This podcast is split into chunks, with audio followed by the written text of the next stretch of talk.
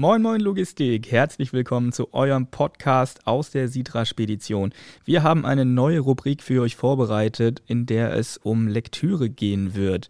Wir wollen ein bisschen abtauchen in Fachbücher zu verschiedensten Themen und da es dabei um die verschiedenen Seiten äh, gehen soll, die, mit denen wir uns beschäftigen, also unter anderem auch wieder das Thema Digitalisierung oder Führung oder sonstiges, wird diese Rubrik zwischen den Seiten heißen. Mit mir vor dem Bier, ähm, vor dem Mikro sitzt mein weltbester Büronachbar. Moin Merlin. Moin Marc. Hi.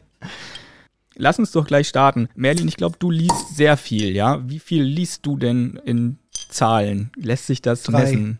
Drei. Drei. Ich lese drei. Ich lese Gut. drei. Was ist das für eine Frage? Ja, ich glaube, ich gehöre zu denjenigen, die überdurchschnittlich viel lesen. Ja, neben, neben irgendwie keine Ahnung, Wochenzeitungen wie die Zeit, Monatszeitungen wie Le Monde Diplomatique und äh, sagen wir so ein paar Journale, Harvard Business Manager, ähm, T3N, was nicht monatlich rauskommt, was echt schade ist, ähm, Brand 1, also so diese, diese gängigen Zeitschriften, die man irgendwie als Führungskraft und Digitalisierungsfreak irgendwie lesen muss ähm, und, und, und mit einer großen Passion Bücher. Also ich finde Bücher nicht nur ähm, zur eigenen Weiterentwicklung, sondern äh, am Ende sogar auch als Einrichtungsgegenstand großartig. Ich finde, es gibt nichts Gemütlicheres als ein Bücherregal egal. Ähm, ja, von daher glaube ich, dass ich eher ein viel als ein wenig Leser bin. Magst du auch den Geruch von neuen Büchern? Ja.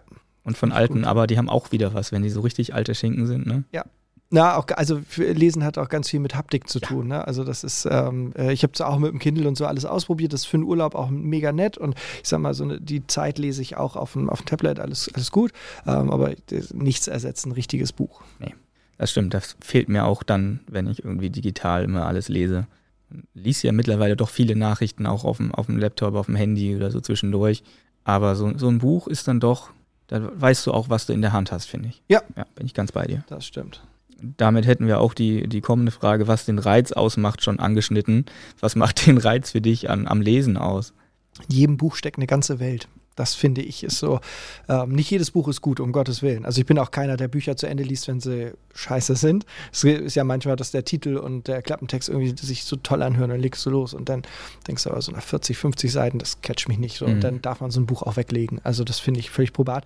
Ähm, nein, für mich macht den Reiz aus, dass man immer neue Dinge erfährt, lernt, dass man ähm, sich teilweise selbst reflektiert, dass man irgendwie Probleme gelöst bekommt, von denen man noch gar nicht wusste, dass man sie hat. Ähm, äh, deswegen in jedem Buch steckt steckt eine ganze Welt. Finde ich großartig. Ja, ja, stimmt. Ich glaube, wie du es gerade sagtest, Probleme löst, die man noch gar nicht hat. Viele Sachen werden einem dann erst bewusst, wenn man mit der Nase drauf gestoßen wird. Ne? Ja. Wonach suchst du Bücher aus? Wahrscheinlich nicht nach dem Bild, was vorne drauf ist. Nee, nein, das wirklich nicht. Also ähm, ich liebe das in Buchhandlungen zu stöbern. Das finde ich super. Und auch Flohmärkte, wenn da Bücherkisten sind, ähm, das fasziniert mich. Da kann ich nicht dran vorbeigehen, sondern das muss dann halt auch mal angeguckt werden. Ähm, ich bin nie gezielt auf der Suche nach irgendwas, sondern ich gucke mir es einfach an. Und wenn da irgendwas ist, wo ich dann halt denke, okay, spannend, cool, dann Klappentext lesen, spannend, mitnehmen. Also das ist auch leider bei mir so, also es ist nicht manisch und auch keine Sucht, aber ich sage, wenn ich in so einem Bücher, äh, in so einem Buchladen bin, dann kaufe ich fünf, sechs Bücher bestimmt. So und ähm, ja, ich habe mittlerweile mit meiner Frau den Deal, ich darf erst neue kaufen, wenn ich äh, mindestens genauso viel alte weggelesen habe. Aber ja, also deswegen nein, ich suche keine Bücher aus, sondern das findet sich irgendwie. Liest du diese Empfehlungen, die in manchen Bücherhandlungen bei den Büchern stehen?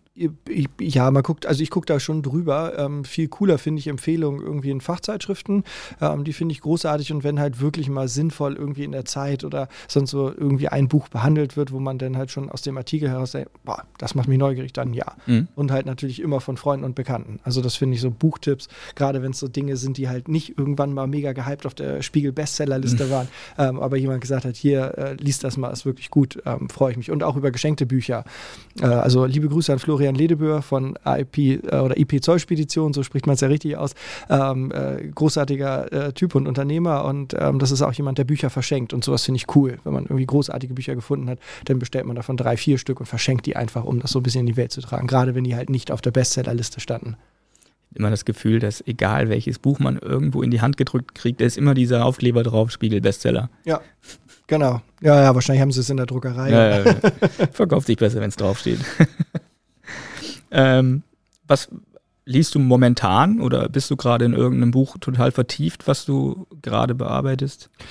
Ähm, ja, ich habe äh, ein Buch zum Thema ähm, digitaler Kapitalismus. Ähm, äh, das ist harte Kost. Also das ist jetzt nicht so, du sagst, oh ja, schön, den Sonntagnachmittag irgendwie in der Hängematte und das auf sich wirken lassen, sondern nein, nein, das ist schon, schon sehr, ähm, ja, äh, ziemliches Sachbuch.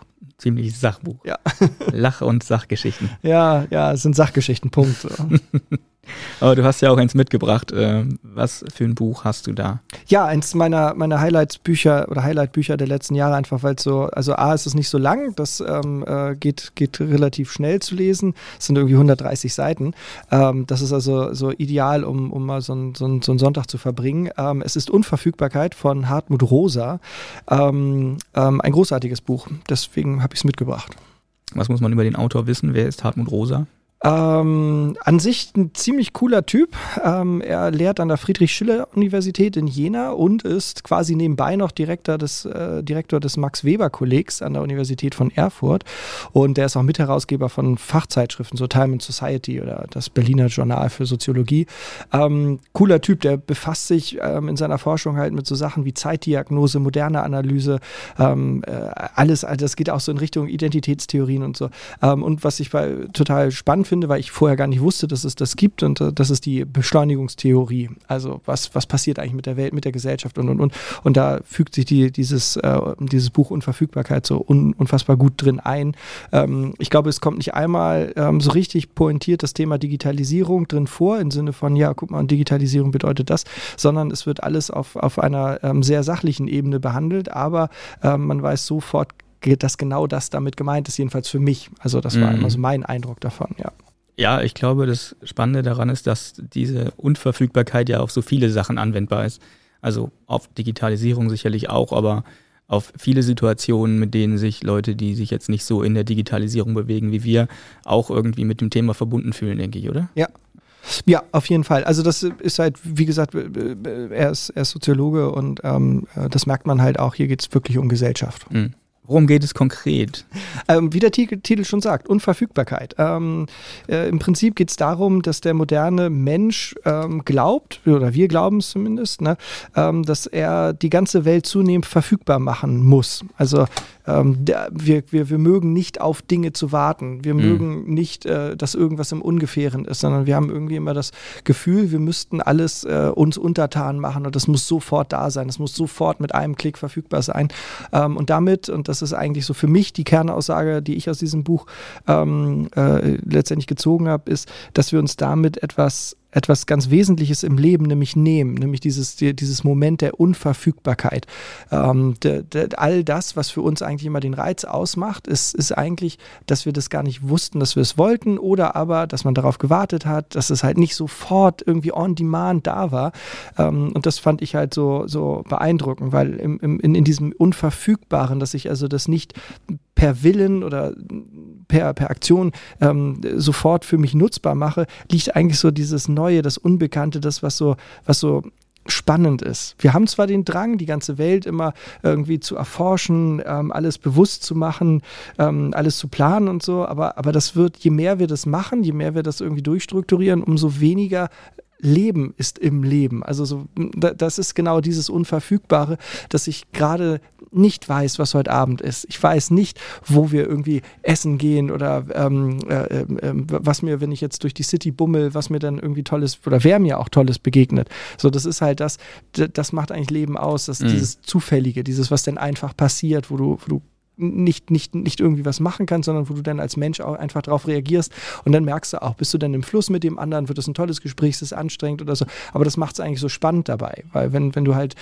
keine Ahnung, ähm, äh, das ist ja mehr so auch deine Generation, ähm, die dann auf Tinder immer so hin und her wischen. Das ist halt sowas verfügbar machen. Habe ich ein Match, ist ja. es verfügbar.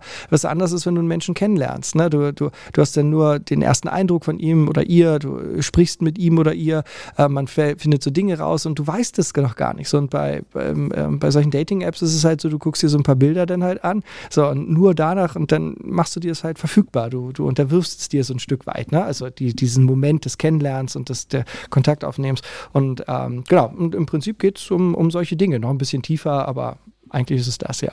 Und äh, ein großer Nachteil daran ist ja auch, dass es so auswechselbar ist. Genau. Gerade auch, wenn, wenn wir das Thema Dating-Apps nochmal aufgreifen, wenn es mit der einen nicht klappt, ja, dann fünf Minuten später hast du sicherlich ein neues Match und versuchst es dann nochmal. Genau. Und diese Verfügbarkeit entsteht halt auch so auf verschiedenen Stufen. Ne? Im ersten Moment ist es halt so, dass bestimmte Dinge sichtbar gemacht werden. Ne? Also ich entdecke sie irgendwie für mich. Ähm, dann dann geht es ja auch sowas, ich muss es ja erreichen. Ich muss es ja auch für mich zugänglich machen. Ich muss damit ja auch ein bisschen mehr in Kontakt gehen. Und dann fange ich an, Dinge beherrschbar zu machen. Mhm. Das heißt, okay, ich weiß, wie es prinzipiell funktioniert. Und am Ende ist es natürlich, dass ich da für mich einen Nutzen rausziehe. Also das sind so vier Stufen, ähm, die man, glaube ich, in der Online-Welt ganz gerne mal überspringt, ähm, indem ich halt einfach mich nicht darauf einstellen muss, sondern einfach, ich kann es jetzt nutzen. Das ist jetzt nicht, dass man das Date gleich nutzen kann für sich, aber man überspringt halt einfach so etwas, dass man mit demjenigen, ähm, äh, Rosa sagt, ähm, in Resonanz tritt. Das heißt, dass man sich aufeinander so ein bisschen zubewegen muss und sich ein bisschen aufeinander einschwingen muss. Ähm, das sind halt auch wesentliche Dinge, die uns so ein bisschen durch diesen Online-Hype auch abhanden gekommen sind. Ja, ich glaube, wir haben uns da teilweise ein bisschen hin entwickelt, vielleicht auch ein bisschen sind wir erzogen worden durch Internet und Verfügbarkeiten, dass wir Sachen kontrollieren können und das natürlich praktisch für uns ist und dass wir das jetzt aber überall wollen. Mhm. Das sind ja kann ja auch außerhalb von Arbeit und Projekten sein. Das nervt uns, wenn wir auf was warten müssen, weil wir es einfach nicht selber in der Hand haben. Aber es nervt uns auch, wenn wir Beispiel, habe ich mich vorhin reingelesen, Beispiel, du planst einen Urlaub, mhm. Skiurlaub und möchtest natürlich, dass du Schnee hast, aber du hast keinen Schnee mhm. und du kannst es nicht beeinflussen. Ja. Natürlich ist das blöd. Aber was willst du machen? Genau, genau. Und das, das ist aber so dieser Kern der Unverfügbarkeit, ne? weil es kann der coolste Urlaub deines Lebens sein, ja. obwohl kein Schnee liegt. Ja. Ja, auch, hat auch was viel mit Prädisposition zu tun, wenn man du von vornherein ja sagst, okay, damit der Urlaub gut ist, muss Schnee liegen und wenn da kein Schnee, dann ist ja auch doof. Aber es könnte ja auch sein, dass, dass einfach da im Hotel findest du die coolsten Menschen überhaupt. Ne? Das wird dein neuer Freundeskreis, das werden deine Lebensfreunde auf einmal ähm, oder die Frau fürs Leben findest du oder, oder, oder. Und das ist halt gerade das, was das Leben eigentlich ausmacht, dieses, das Zufällige. Und das, das können Algorithmen nicht widerspiegeln. Das ist halt etwas, das passiert dir im online nicht, sondern ja. die, die Algorithmen versuchen dich immer in deiner Blase zu halten und versuchen dir quasi immer das irgendwie zu, zu präsentieren, womit sie am meisten Geld machen. Aber das ist nicht das, was dein Leben eigentlich ausmacht, sondern ja. dein Leben machen eigentlich diese zufälligen Begegnungen aus. Ähm, äh, du bist zufällig damals auf Markus Höfemann getroffen, ähm, äh, ich bin zufällig auf Markus Höfemann getroffen und mittlerweile sind wir hier ähm, äh, Arbeitskollegen. So alles durch Zufall und nicht, ja. weil irgendwie Algorithmen dafür gesorgt haben. Sondern, und das ist halt was, was das irgendwie cool macht, das Leben so und was wir uns halt auch durchs Digitale manchmal verbauen, dass dieses einfach zufällig sich treffen, begegnen und dann halt auch auf eine gesunde Art. Äh, miteinander dann halt in, in, in Resonanz kommen, also das heißt, also sich aufeinander einschwingen und sich auch irgendwie kennenlernen und irgendwie den anderen zu nehmen wissen und so und sich selbst halt auch anpassen und selbst herausgefordert werden in einigen Situationen. Das ist, glaube ich, das Wesentliche. Ja. ja. Auch diese gewisse Agilität mitzubringen, dann aus der Situation noch das Beste zu machen. Weil wenn du es nicht kontrollieren kannst, dann musst du halt sehen, ja, was mache ich mit der Situation? Jetzt ist es nicht so wie geplant, mhm. aber das heißt ja nicht, dass es schlecht sein muss. Ja. Aber noch lange nicht. Genau, aber, aber das ist natürlich auch wieder was, ne? Dann, ähm, äh, was so das Besondere für mich an dem Buch ist, ne? ist, ist ja auch, ähm, dass man sich damit einfach mal reflektiert, wie, wie ähm, stumpf nachher auch digitale Kommunikation, so ein Chat ist. Ne? Das mhm. ist natürlich, so ein Chat kann wunderbar sein, kommt eine halbe Stunde später. So, oder fahr jetzt los, kannst das Essen machen oder irgendwelche solche Sachen, wo man sagt, okay, mehr braucht es nicht. Das ist einfach nur eine Sachinformation, die will ich jetzt von A nach B übertragen, Thema durch. Ähm, äh, aber äh, das andere ist ja gerade dieses in Resonanz treten, mit dem anderen sich einschwingen, so das Gefühl füreinander bekommen. Das folgt ja im Prinzip ähm, ähm, vier Merkmalen. Das war so das, was für mich besonders auch an dem Buch war, dass ähm, diese Resonanz eine Art Beziehungsmodus darstellt. Ne? Also ähm, äh, eine, letztendlich wie, wie, wie, wie ein Betriebssystem für eine Beziehung Beziehung zwischen Menschen. Ähm, und das ist halt so, dass es ähm, am Anfang so ein Moment der Berührung, der Rosa drückt sich da manchmal so ein bisschen für uns, glaube ich, einfach nur komisch aus, ähm, wo man halt das erste Mal auf jemand anders trifft. So, das ist halt so ein, so ein Moment, den kennt man halt auch. Man weiß nichts über den, man kennt den nicht, man weiß jetzt überhaupt gar nicht, wie ist der so ähm, eingestellt, was findet er gut, was findet er schlecht. Man kann viel an Klamotten und an diesem, wie, wie geben sich die Leute mhm. irgendwie schon mal machen. Aber das ist natürlich ähm, am Anfang schon, schon ziemlich spannend, wie spreche ich den überhaupt an, den gegenüber. Und im nächsten Schritt geht es dann darum, dass man ja ähm, da, da selbst wirksam wird, indem man eine Antwort darauf gibt, wie der andere so gerade ist. Also ich, ich nehme den wahr, ich erkenne den und reagiere drauf und werde selbst wirksam. Das ist an, an sich etwas total Cooles, ähm, weil, weil man sich dort, äh, ja, wenn man sich selber so ein bisschen dann auch im, im, im, im Gefühl, im Touch ist, so, so okay, jetzt, jetzt wirke ich gerade auf den anderen, jetzt kann ich mich anpassen. So, das geht nicht ums Verstellen, sondern einfach nur, was, was, was fordert der andere jetzt gerade ja. bei mir ab? Was für eine Reaktion kommt jetzt genau. eigentlich? Ne? Ähm, genau, und dann kommt quasi so eine, ähm, so eine Transformation, wo wir uns dann aufeinander einstimmen. Das heißt also, ähm, ähm jeder guckt halt, ähm, ähm, wie ist der andere, wie reagiert der, was hat der vielleicht ja auch, also das machen wir ja auch unterbewusst, ne? was für einen Sprachcode benutzt der, ne? also ist ein visueller Typ oder ein auditiver Typ oder, oder, oder. Und da denken wir gar nicht so drüber nach, aber wir schwingen uns ein und wir transformieren uns und bauen gerade unsere Beziehung darüber so mhm. auf. So. Und das ist natürlich auch etwas, was am Ende auch ziemlich intim ist, weil ich verbinde mich mit einem Menschen, jetzt nicht körperlich, aber sagen wir mal, aus, aus Sicht einer Gesellschaft oder an, an, eines sozialen Umgangs ist das äh, total cool. Ähm, und und am, am Ende ist das genau dieses Moment dieser Unverfügbarkeit denn, weil diese, diese Resonanz, ne, das lässt sich nicht erzwingen. Deswegen hat man manchmal solche Gespräche mit Menschen, wo man am Anfang denkt, oh, der ist ganz nett, aber je länger man mit dem spricht und je länger meint manchmal nur vier Minuten oder so, und der mhm. denkt, oh Gott, ist der unangenehm. ne? Also, dass man einfach so, man fühlt sich nicht wohl dabei. Ähm, äh, aber, aber diese Resonanz funktioniert halt bei einigen und dementsprechend ist das so unverfügbar. Du kannst es nicht erzwingen, sondern entweder kommst du mit jemandem gut klar und, und schwingst dich so auf den ein oder halt nicht. Und das ist halt so etwas, was, was ähm, im Digitalen kaum möglich ist, sondern ähm, das ist halt wirklich Leben. Das ist halt Austausch ja. mit anderen Menschen. Das ist halt so den anderen ähm, Menschen wahrnehmen. Das find da finde ich, find ich diesen Spruch auch so gut. Das Leben findet draußen statt. Ja, genau so ist es ja. Oh, ich habe Freitag äh, neben Mario gesessen und mir mal angeschaut, wie die so in der Timocom äh, kommunizieren. Ja. Das ist ja das Stumpfeste überhaupt.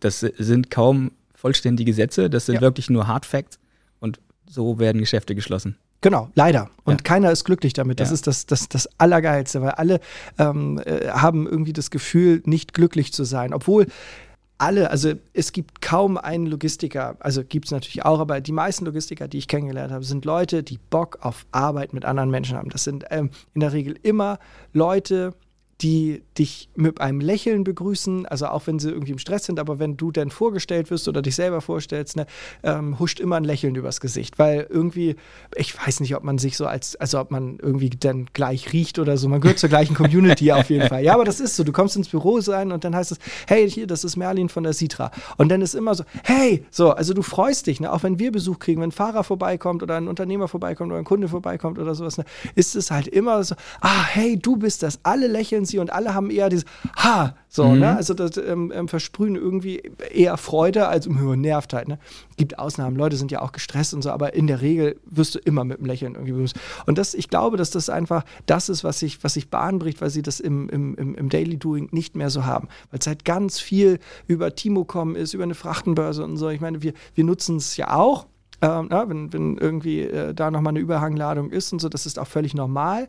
Äh, wir sehen zu, dass wir immer mit den gleichen Leuten da schreiben, aber du kommst halt nicht drum rum. Manchmal musst du dann halt auch einfach mit einem Fremden da irgendwie kommunizieren. Und dann ist das halt genauso. Dann ist das halt wirklich Lademeter Fragezeichen oder LDM Fragezeichen. Irgendwie so. Also wirklich ganz stumpf, nur runtergebrochen und, und gar nichts. Wir kommunizieren in dem Fall, glaube ich, auch ähm, im Unterbewussten gar nicht mit Menschen, sondern mit einer Maschine. So ja, fühlt natürlich. halt du hast an, kein ne? Gesicht, ja. du arbeitest eigentlich nur deinen, deinen Auftrag ab. Du suchst jemanden, der was für dich macht, tauscht das Mindeste aus und dann ist es aber auch schon getan. Genau aber auch keine, keine menschliche Wertschätzung nee. oder sonst irgendwas. Nee. Und das ist halt das, was wir auch oft erleben. Also wenn wir uns aus der Timo kommen, noch was dazu suchen, weil wir irgendwie noch Laderaum frei haben oder so, ist es aber auch genauso. Wir erleben das in beide Richtungen. Ne? Keine Wertschätzung und wirklich äh, kaum Mensch-zu-Mensch-Kommunikation, mhm. sondern immer so gefühlt Maschine-Mensch. Ne? Das passt mit, mit deiner Aussage, dass Logistik People's Business ist auch gar nicht zusammen dann. Ne? Ja, kommt ja nicht von mir, ich habe es nur nachgeplappert. Aber ja, ich kenne das nur von dir. Ich ja, bin ja auch noch relativ frisch in, in dieser, in dieser äh, Sparte. Ja, aber da tut die Digitalisierung der Logistik halt einfach nicht gut, ähm, weil genau diese Facette da auch ähm, äh, zu kurz kommt. Das mit Menschen kommunizieren funktioniert halt über so eine Frachtenbörse so nicht. Ne? Ja, ja. Das, das, sieht man auf jeden Fall. Was bedeuten die Ideen aus dem Buch für die Digitalisierung? Kann man da schon, äh, du hast ja gesagt, eigentlich spricht er die Digitalisierung nicht an, aber es gibt da viele Punkte, wo es sich definitiv schneidet. Ja, genau bei dem Thema, dass wir irgendwie uns mal reflektieren sollten und mal überlegen sollten, ob wir, wenn wir digital kommunizieren, das nicht vielleicht einfach nochmal äh, einen, Ticken, einen Ticken menschlicher machen. Das heißt also noch mehr ähm, auf Videotelefonie setzen, wie wir das jetzt so irgendwie mhm. ja schon gemacht haben. Also intern ja, aber ich glaube, das würde allen gut tun, wenn man das halt auch, ähm, äh, sagen wir mal, auch, auch extern macht. Äh, nicht immer und nicht mehr für jedes Gespräch, aber äh, ab und an mal wäre das bestimmt gar nicht so verkehrt, dass man da mal ein paar Nasen einfach sieht, einfach um halt auch vom Subjekt äh, vom Objekt wieder zum Subjekt zu werden, so rum, dass man da halt auch weiß, dass man wieder mit einem fühlenden Wesen dort kommuniziert. Ja, ich finde das auch wichtig. Ich finde es, ich merke das sogar beim Rewe, wenn ich durch den Self-Checkout gehe an der Kasse, anstatt mich ans Kassenband zu stellen, obwohl da gerade niemand ansteht. Mhm. Ne? Hauptsache den Kontakt irgendwie vermeiden. Genug Kontakt hast du, hier kam gerade eine Mail rein. Ja, auch gerade gedacht, habe ich schon wieder einen Termin. Ja, Mittagessen ist gleich. Mittagessen ist. Hartmut Rosa als Soziologe äh, hat doch sicherlich auch momentane aktuelle Probleme irgendwie angesprochen. Äh, ja, ja, also da geht das Buch auch drauf ein. Ähm, äh, am, am Ende ähm, kommt es ja in Gesellschaften ab und an zu einer sogenannten Anomie. Also das Wort musste ich auch erst googeln, aber es beschreibt prinzipiell so eine Regelordnungs- oder Gesetzlosigkeit im sozialen Leben.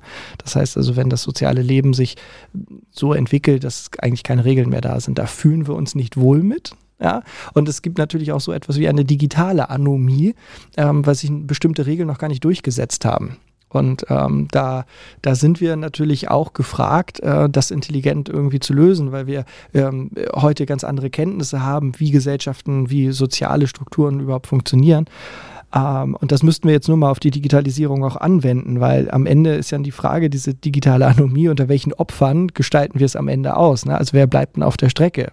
Und da hatten wir ja vor ein paar Folgen auch schon mal darüber gesprochen, dass in der Digitalisierung nicht alles so toll ist. Da ähm, äh, hatten wir ja auch darüber gesprochen, dass das irgendwie Jugendliche verlernen oder gar nicht richtig lernen zu kommunizieren, dass junge Erwachsene die Probleme im Moment haben. Und das ist natürlich dann auch, auch so ein bisschen dieser digitalen Anomie geschuldet. Ähm, und am Ende auch solche Krankheiten, die in den letzten Jahren Jahren ähm, ähm, ein Stück weit ja auch auf dem Vormarsch sind, Burnout, Depressionen und so, das mhm. ist ja, ist ja für die Leute eine Art Weltverstummen. Das ist ja eigentlich so eine Grundangst in unserer modernen Welt, dass es auf einmal ruhig wird. Wie viele Leute haben denn Probleme damit, wenn es wenn, mal ruhig ist? Und ich meine, da meine ich nicht nur irgendwelche Lkw-Fahrer, die ähm, fünf Tage die Woche ähm, ähm, äh, neben dem Kühlaggregat schlafen und das, das, das dieses Brummen zum Einschlafen brauchen. Und wenn sie dann zu Hause im, im Ehebett liegen, können sie nicht schlafen, weil das Brummen nicht da ist. Also das meinte ich gar nicht mit verstummen, sondern einfach einfach nur, ähm, wie komisch es sich anfühlt, wenn man abends nicht mehr in den sozialen Medien kurz mal checkt. Immer dieses Rumswipen, immer irgendwie nochmal aktualisieren, mhm. Timeline durchgucken. Das ist dann so eine Sucht. Und wie still, gefühlt still das auf einmal wird, wenn man das halt nicht mehr macht, wie entkoppelt man ist. Und das sind, das sind so Dinge, da werden wir uns auch noch, glaube ich, mehr mit auseinandersetzen müssen, wenn wir das Thema Digitalisierung noch weiter denken. Ja, das denke ich auch.